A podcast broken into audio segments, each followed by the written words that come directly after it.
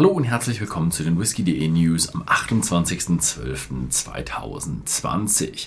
Und ja, letzte Woche ist nicht so viel passiert. Es war Weihnachten, da haben einfach nicht so viele Leute gearbeitet.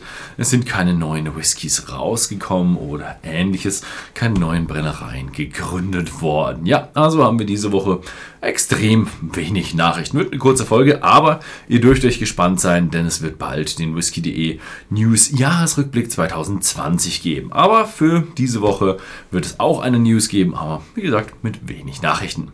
Die erste Nachricht ist eine ja, riesige und zwar Sandy Grant Gordon ist mit 89 Jahren verstorben.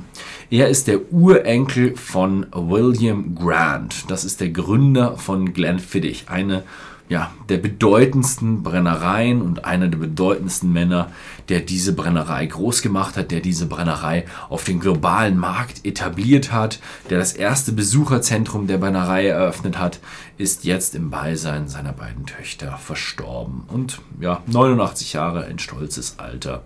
Und da kann man nur sagen, Ruhe und Frieden, vielen Dank für alles. Als nächstes haben wir eine Nachricht äh, über einen Schmuggel. 40.000 Euro Schmuggel ist aufgefallen.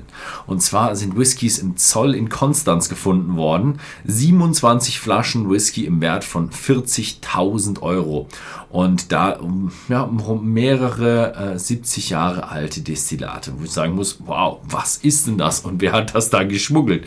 Ähm, die Schmugglerin wollte den Whisky in einem deutschen Auktionshaus verkaufen. Äh, ja, Jetzt erwartet sie ein Steuerstrafverfahren, denn solche Importe müssen deklariert werden und natürlich auch versteuert werden.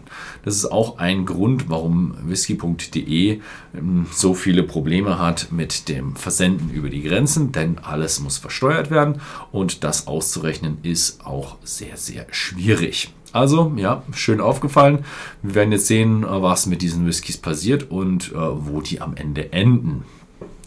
Und noch eine interessante Nachricht, es soll nun eine Technologie geben, die das Alter von Whisky erkennt. Das Umweltforschungszentrum der schottischen Universität äh, Zurich äh, und äh, Blockchain-Unternehmen Ever äh, Ledger entwickelten diese Weltneuheit. Ähm, ja, und darüber wird jetzt herausgefunden, wie, ähm, wie alt welche Whiskys sind. Ich bin gespannt, ob das in den Massenmarkt äh, Einf äh, Einfluss haben wird und ob man eben diese Technologie im Grunde auch kaufen kann und selbst daheim nachprüfen kann, wie alt denn der Whisky ist, den ich hier im Glas habe und wie wirkt sich das Ganze auf No-Age-Statement Whiskys aus und wir haben ja eine ganze Menge alte Whiskys und von den unabhängigen Abfüller, die schreiben wir sogar das Datum drauf, können wir sehen, wie genau diese Technologie ist. Aber ich hm, schätze mal, die Technologie wird relativ teuer sein und nur bei großen Abfüllern und äh, Unternehmen im Einsatz kommen. Aber vielleicht wird das Ganze auch irgendwann mal den Konsumenten Markt erreichen. Ja, das war's leider diese Woche. Es gab wirklich nur drei Headlines, die berichtenswert waren. Ich wünsche euch äh, ein frohes Fest, einen guten Rutsch. Vielen Dank fürs Zusehen und bis zum nächsten Mal.